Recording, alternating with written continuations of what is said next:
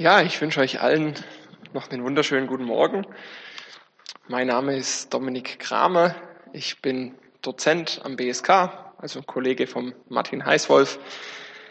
Ähm, bin verheiratet, habe zwei kleine Kinder. Wir wohnen in, in Esslingen, Bergheim. Und ich war letztes Jahr auch schon mal ja hier bei euch. Ähm, noch ein bisschen unter anderen Vorzeichen.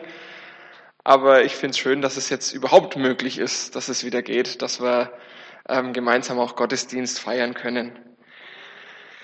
Martin hat mir erzählt, dass ihr gerade eine Reihe über die zehn Gebote habt, ähm, dass es ums Gesetz geht und das ist ja so eine ganz spannende Frage.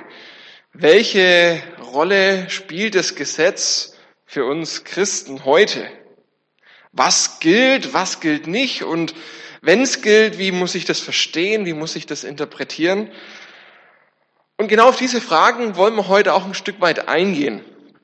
Und wir werden sehen, ähm, unser heutiger Text, Matthäus 5, Vers 21 bis 26, das ist ein Text aus der Bergpredigt und gerade in der Bergpredigt befasst sich Jesus ja auch ganz besonders mit dem Gesetz.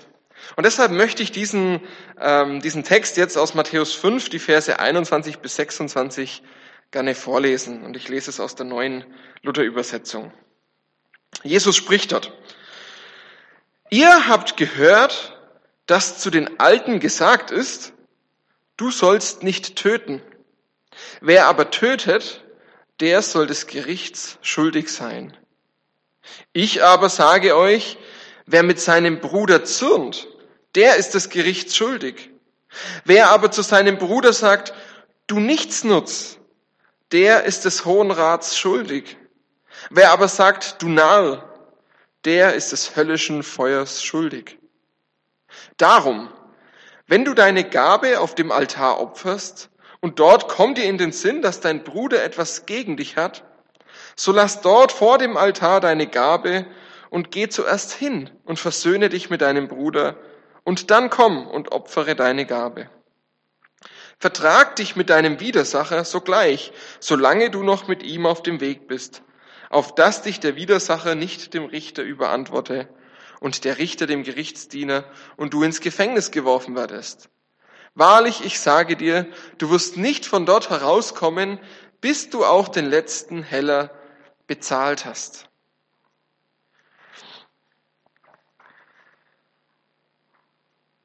Jesus spricht hier also von diesem Gebot, du sollst nicht töten. Und interessanterweise ähm, legt er es auf eine Art und Weise ja aus, die uns vielleicht nicht sofort in den Sinn gekommen wäre, wenn wir uns jetzt mit diesem Gebot beschäftigen, du sollst nicht töten. Um das bisschen zu verstehen, wie diese ganze Bergpredigt einzuordnen ist, möchte ich aber noch ein paar Verse weiter vorne ansetzen. Ich weiß nicht, vielleicht habt ihr euch damit ja auch die letzten Wochen schon mal damit beschäftigt. Ähm, in Matthäus 5, die Verse 17 bis 20, redet Jesus mal ganz grundsätzlich darüber, wie er zum Gesetz steht. Und auch das möchte ich euch vorlesen. Er sagt dort, ihr sollt nicht meinen, dass ich gekommen bin, das Gesetz oder die Propheten aufzulösen.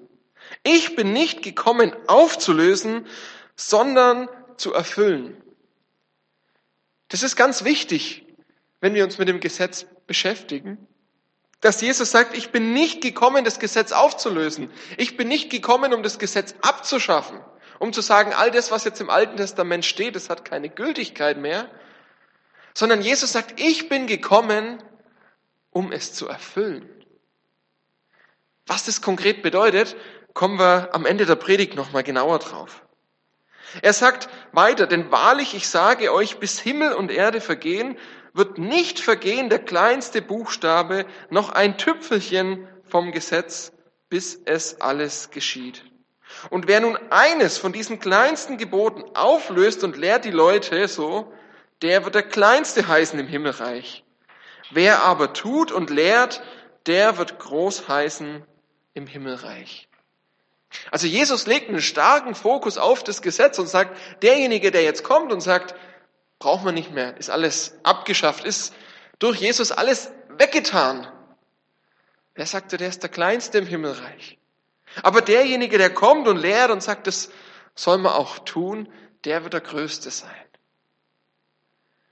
Ich weiß nicht, wie es euch dabei geht mit diesen Worten von Jesus, ob man sich da, ob ihr euch da auch ein bisschen fragt, hm, wie, wie passt das zusammen? Haben wir nicht auch andere Stellen im Neuen Testament, wo es doch jetzt heißt, wir sind frei vom Gesetz, wir sind jetzt unter der Gnade und eben nicht mehr unter dem Gesetz?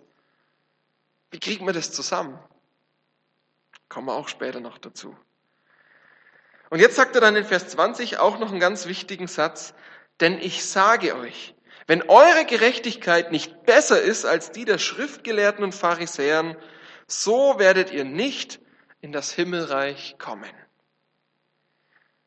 Jesus sagt jetzt also, die Gerechtigkeit, unsere Gerechtigkeit muss besser sein als die Gerechtigkeit der Schriftgelehrten und der Pharisäer. Was heißt das? Oftmals wird die Bergpredigt ja so verstanden, dass man sagt, okay, Jesus kommt jetzt und er verschärft das Gesetz. Das Alte Testament war schon, also das Gesetz im Alten Testament war schon schwierig zu halten, aber jetzt kommt Jesus und er legt einfach nochmal eine Schippe obendrauf. Ich glaube, wenn wir das so interpretieren, dann verstehen wir entweder das Gesetz oder auch die Bergpredigt ein Stück weit falsch. Ich glaube nicht, dass Jesus kommt und das Gesetz nochmal verschärft. Ich glaube, dass Jesus kommt und das Gesetz richtig auslegt. Weil was war der Anspruch Gottes im Alten Testament? In 3. Mose 19, Vers 2 lesen wir, dass Gott sagt, ihr sollt heilig sein, denn ich bin heilig, der Herr euer Gott. Der Anspruch Gottes im Alten Testament, der war nicht 70 Prozent oder 80 Prozent, der war 100 Prozent Vollkommenheit. Ihr sollt genauso heilig sein, wie ich heilig bin. Diesen Anspruch Gottes, der, der lässt sich nicht verschärfen, der lässt sich nicht verstärken. Der Anspruch Gottes ist auch schon im Alten Testament absolut. Das Problem ist, dass die Pharisäer an das Gesetz herangehen und das Gesetz versuchen haltbar auszulegen. Der Ansatz der Pharisäer zu sagen, wir wollen das Gesetz Gottes halten, das ist ein sehr guter, ein sehr wichtiger Ansatz. Aber das Problem ist, dass sie versuchen, das Gesetz jetzt haltbar zu machen. Sie nehmen das Gesetz des Alten Testaments und, habt ihr vielleicht auch schon mal davon gehört, sie legen, sie, sie machen nochmal Gesetze drumherum. Sie machen Gesetze drumherum, damit man das Gesetz ja nicht bricht. Das bedeutet, sie suggerieren dadurch, dass es möglich ist, wenn ich mich an gewisse Regeln halte, dass ich dann das Gesetz halten kann. Und deswegen sagt Jesus, das reicht nicht. Wenn ihr das Gesetz richtig versteht, und ich werde euch mal zeigen, was das Gesetz bedeutet, dann werdet ihr sehen, dieses Gesetz ist nicht haltbar. Diese Gerechtigkeit, die die Pharisäer predigen, ihr müsst nur dieses und jenes tun, um gerecht zu sein, das ist eine Illusion. Das macht keinen Sinn.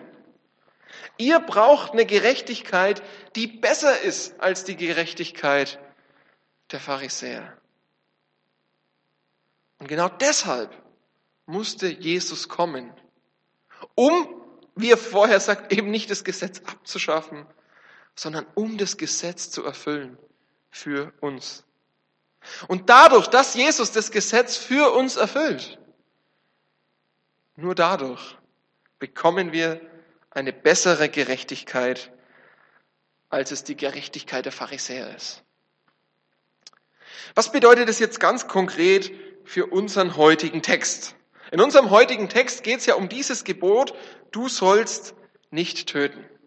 Und ich finde es ganz spannend, wenn man jetzt die, die nächsten Abschnitte anschaut, dass es ja immer ein ähnlicher Aufbau ist. Also Jesus spricht immer und sagt, ihr habt gehört, dass zu den Alten gesagt ist. Jetzt hat hier Vers 21, du sollst nicht töten. Wir können weitergehen. Vers 27, ihr habt gehört, dass gesagt ist, du sollst nicht Ehe brechen. Und so geht Jesus Stück für Stück durch und zitiert ein Gesetz nach dem anderen. Ihr habt gehört, dass gesagt ist, Vers 31, Wer sich von seiner Frau scheidet, der soll ihr einen Scheidebrief geben. Vers 33, du sollst keinen falschen Eid schwören. Vers 38, Auge um Auge, Zahn um Zahn. Oder auch Vers 43, du sollst deinen Nächsten lieben. Jesus zitiert hier Gesetz. Er zitiert das Gesetz des Alten Testamentes und was kommt dann? Dann kommt seine Auslegung, indem er sagt, ich aber sage euch. Und bei all diesen Beispielen kommt genau dieser Satz danach, ich aber sage euch. Und Jesus kommt jetzt eben nicht und sagt, ich aber sage euch das, was im Alten Testament steht, dieses Gesetz ist Quatsch, ich sage euch mal, was, was eigentlich Gesetz ist. Nein, er macht deutlich, was dieses Gesetz im Alten Testament eigentlich beinhalten soll, was es bedeutet. Und hier jetzt ganz konkret, ich aber sage euch, was es heißt, du sollst nicht töten. Wer seinem Bruder zürnt, wer ihn beschimpft, der ist schon des Gerichtes schuldig. Das heißt, ich muss niemanden umbringen, um dieses Gesetz zu brechen. Es reicht schon, wenn ich mit jemandem im Streit bin, wenn ich jemanden über jemand anders zornig bin, wenn ich jemanden anderen hasse.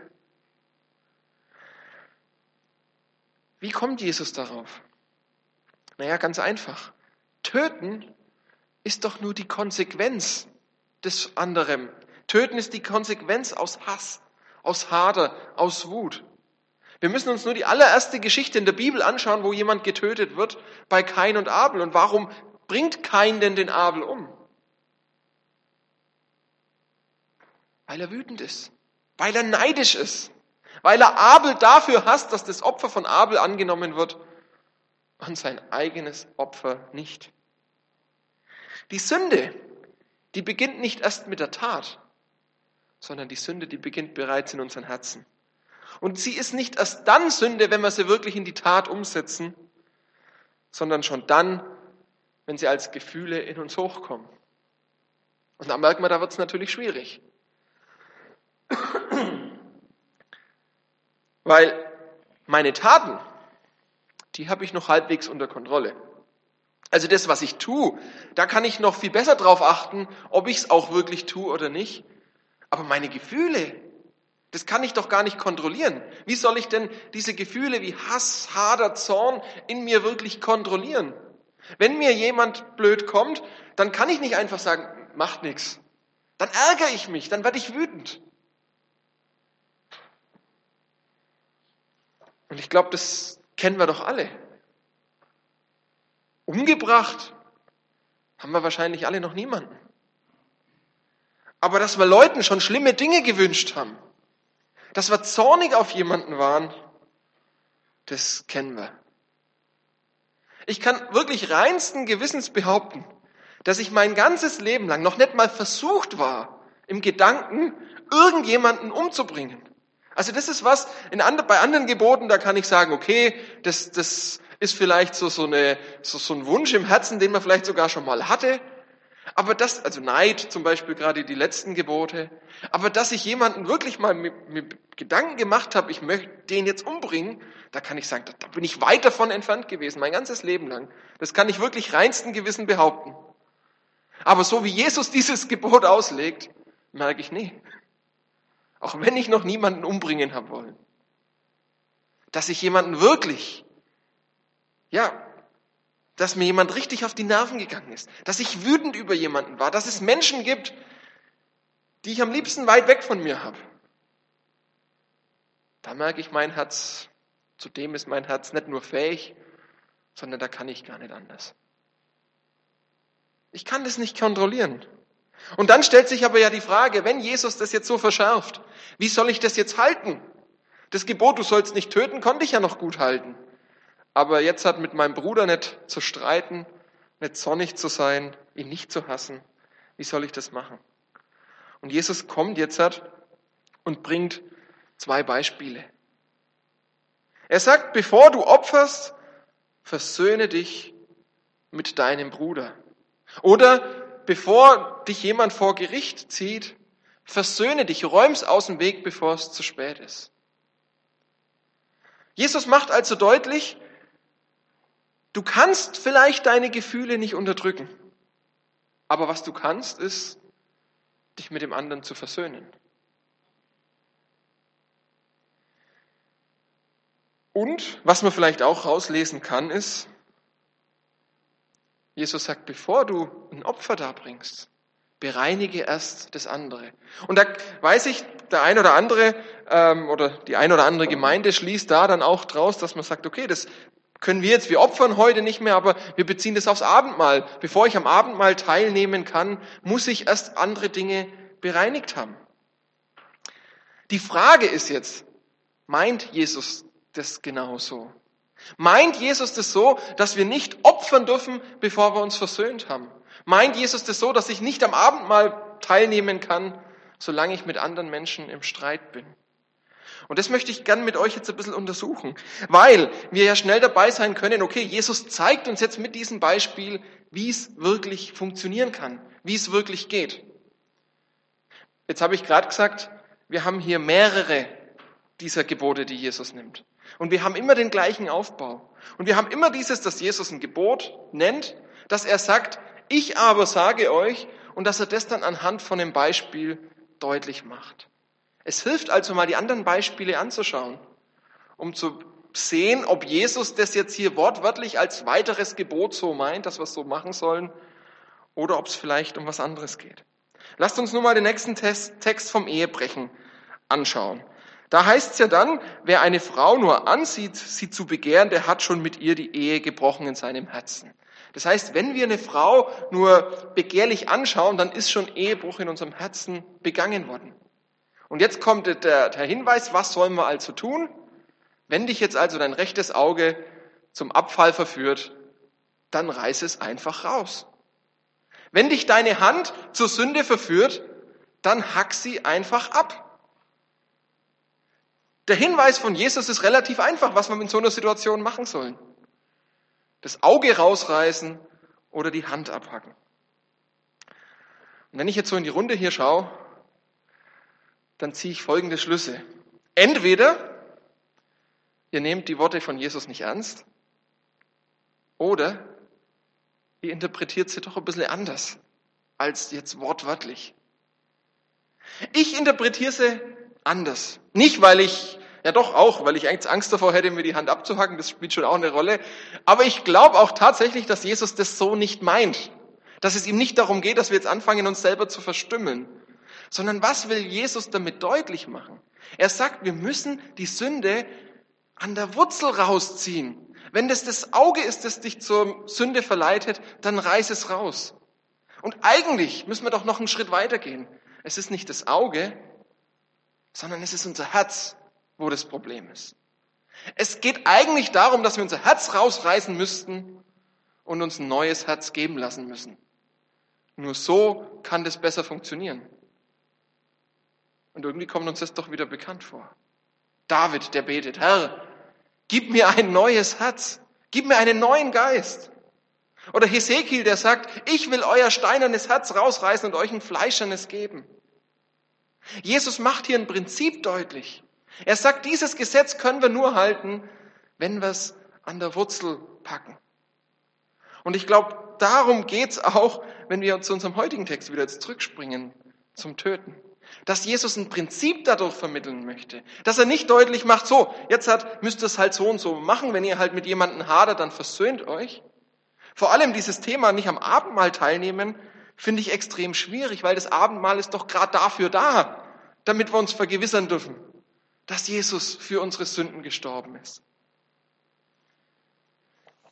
Denn Jesus setzt nicht jetzt wieder was oben drauf, wo er sagt, das soll er jetzt dieses und jenes dafür tun, sondern er sagt, es geht doch darum, das Prinzip, das dahinter steht, ist doch das, dass wir unseren Nächsten lieben sollen. Dass wir von Grund auf verändert werden sollen. Dass es nicht einfach nur darum geht, nicht zu töten und nicht zu hassen, sondern dass wir uns lieben sollen. Dass wir den Nächsten mit einer Liebe lieben sollen, wie sie letztendlich nur Gott hat. Unsere Liebe zu Gott wird doch letztendlich dadurch sichtbar, inwieweit wir unseren Nächsten lieben. So wie es Johannes im Johannesbrief sagt, wenn wir sagen, wir lieben Gott und hassen unseren Bruder, dann sind wir Lügner. Das heißt, unsere Liebe zu Gott zeigt sich auch darin, inwieweit wir wirklich unseren Nächsten lieben. Und wenn wir dann meinen, wir könnten fröhlich in unsere Gottesdienste marschieren und gleichzeitig mit anderen Menschen im Streit leben und es einfach so hinzunehmen, dann sind wir Heuchler. Wenn wir meinen, wir können Gottesdienst ganz normal feiern, ohne dass wir die Dinge, die zwischenmenschlichen Probleme in unserem Leben bereinigen müssten, dann ist es nichts anderes als heuchlerisch. Wir kommen zusammen und sagen, Herr, wir lieben dich. Aber in unserem Leben zeigt sich eigentlich was anderes. Und so soll es eben nicht sein. Das heißt, das Gesetz Gottes zu befolgen heißt, auf Versöhnung aus zu sein. Es heißt, im Frieden mit Menschen zu leben. Es heißt, unseren Nächsten zu lieben und nicht eben nur den, den wir sowieso schon gern haben, sondern wie, wie es dann ja später eben in Matthäus 5 ab Vers 43 auch heißt, dass wir sogar unsere Feinde lieben sollen. Darum geht's Gott.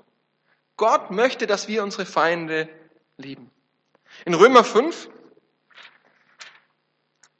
lesen wir Folgendes. Römer 5, Vers 8. Da lesen wir nämlich was, was Gott selber gemacht hat. Da heißt es, Gott aber erweist seine Liebe zu uns darin, dass Christus für uns gestorben ist, als wir noch Sünder waren. Die Liebe Gottes zeigt sich gerade darin, dass er für uns gestorben ist, nicht als wir schon mit Gott versöhnt waren und als wir schon im Frieden mit ihm gelebt haben, sondern als wir noch Sünder waren. Und wenn wir weiterlesen, Vers 10, denn wenn wir mit Gott versöhnt worden sind durch den Tod seines Sohnes, als wir noch Feinde waren, um wie viel mehr werden wir selig werden durch sein Leben, nachdem wir nun versöhnt sind. Die Liebe Gottes zeigt sich darin, dass er bereit war, in diese Welt zu kommen, um für die Menschen zu sterben, die seine Feinde sind. Um für diejenigen um Vergebung zu bitten, die ihn ans Kreuz nageln. Wenn Jesus sagt, vergib ihnen, denn sie wissen nicht, was sie tun. Das ist die Liebe Gottes. Der Anspruch Gottes, wie ich am Anfang gesagt habe, der ist Vollkommenheit. Es reicht nicht, wenn wir nur irgendjemanden lieben. Es reicht nicht, wenn wir die lieben, die uns sowieso schon sympathisch sind. Wenn wir die lieben, die uns auch lieben. Unsere Liebe soll vollkommen sein. Das heißt, wir sollen die lieben, die uns nicht lieben. Wir sollen auch die lieben, die uns hassen. Wir sollen die lieben, die unsere Feinde sind. Und das Ganze nicht nur äußerlich, dass wir den Menschen halt freundlich begegnen, sondern was es ja wieder viel schwieriger macht, von ganzem Herzen. Wir merken also, umso mehr wir uns damit beschäftigen, während dieses Gebot, du sollst nicht töten, so einfach haltbar ist, wird diese Interpretation, die Jesus uns gibt, absolut unmöglich. Auf diese Art und Weise, also ich weiß nicht, wie es euch geht, aber ich kann so nicht leben. Ich kann so nicht lieben. Keiner von uns kann das. Und jetzt stellt sich die entscheidende Frage, wie können wir dann diesem Anspruch Gottes gerecht werden? Warum sagt Jesus das dann, wenn wir das alles nicht können? Und hier kommen wir wieder zu dem Vers, den wir am Anfang hatten, wo Jesus sagt, ich bin nicht gekommen, das Gesetz abzuschaffen. Ich bin gekommen, um das Gesetz zu erfüllen. Was heißt das jetzt? Häufig verstehen wir das, vielleicht auch ein bisschen von Luther geprägt, rein soteriologisch. Das heißt, Jesus ist jetzt gekommen, um das ganze Gesetz zu halten und um letztendlich dann für unsere Schuld zu sterben und uns heilig und gerecht zu machen. Und das ist absolut richtig. Das heißt, durch den Glauben an Jesus werden wir jetzt vor Gott gerecht.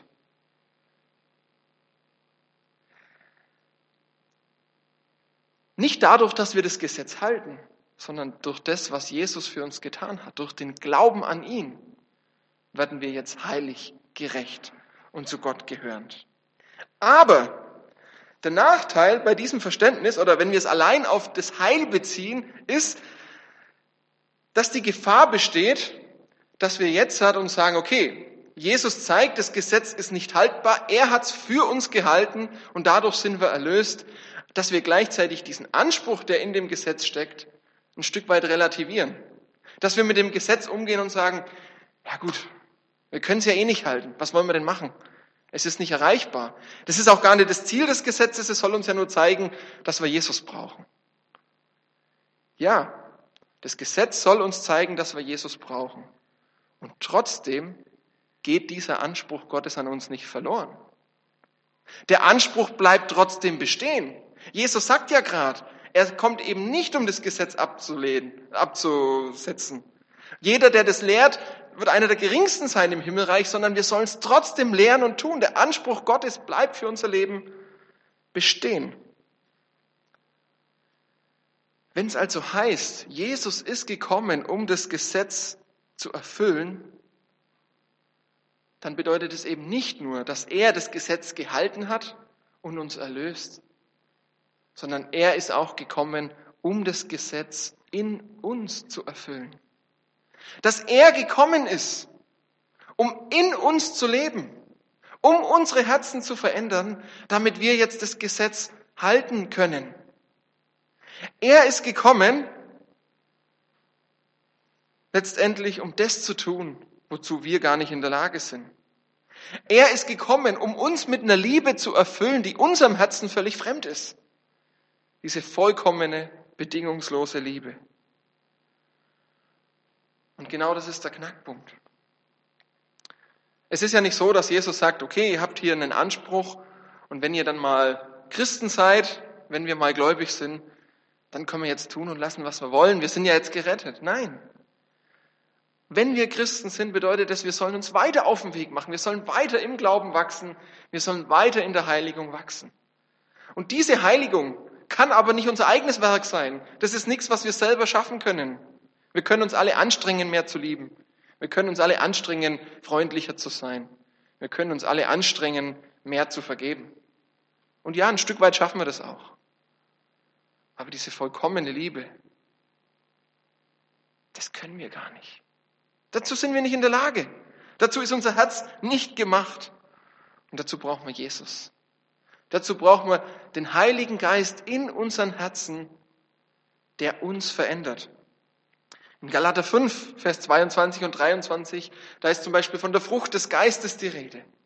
Da wird gerade gegenübergestellt, was aus unserem Herzen kommt, was die Frucht oder die Werke des Fleisches sind. Das sind eher die negativen Dinge, die dort beschrieben werden. Und auf der anderen Seite heißt es dann, was aber die Frucht des Geistes ist. Dinge, die der Geist Gottes in uns hervorbringt. Die nicht auf unserem Mist gewachsen sind, die nicht aus unserem Herzen kommen, sondern von Gott, weil wir es nicht können. Oder auch 2. Korinther 3, Vers 18. möchte ich kurz vorlesen an der Stelle.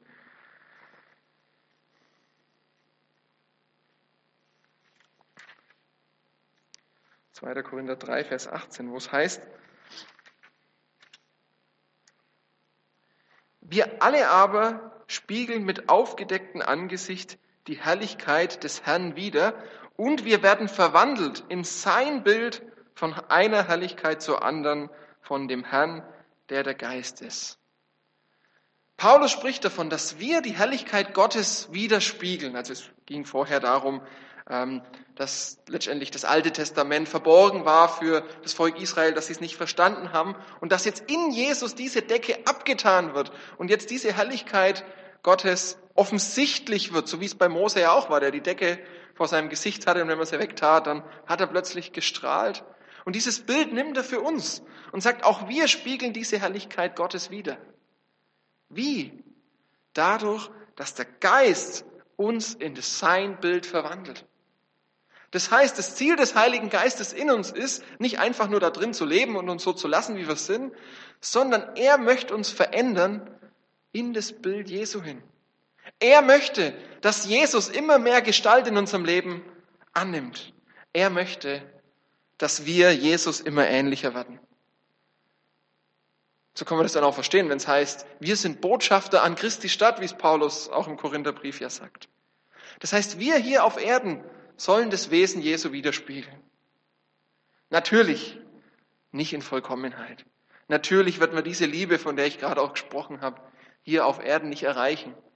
Wir können zwar von Heiligung sprechen, aber Vollkommenheit, die wartet in der Ewigkeit auf uns.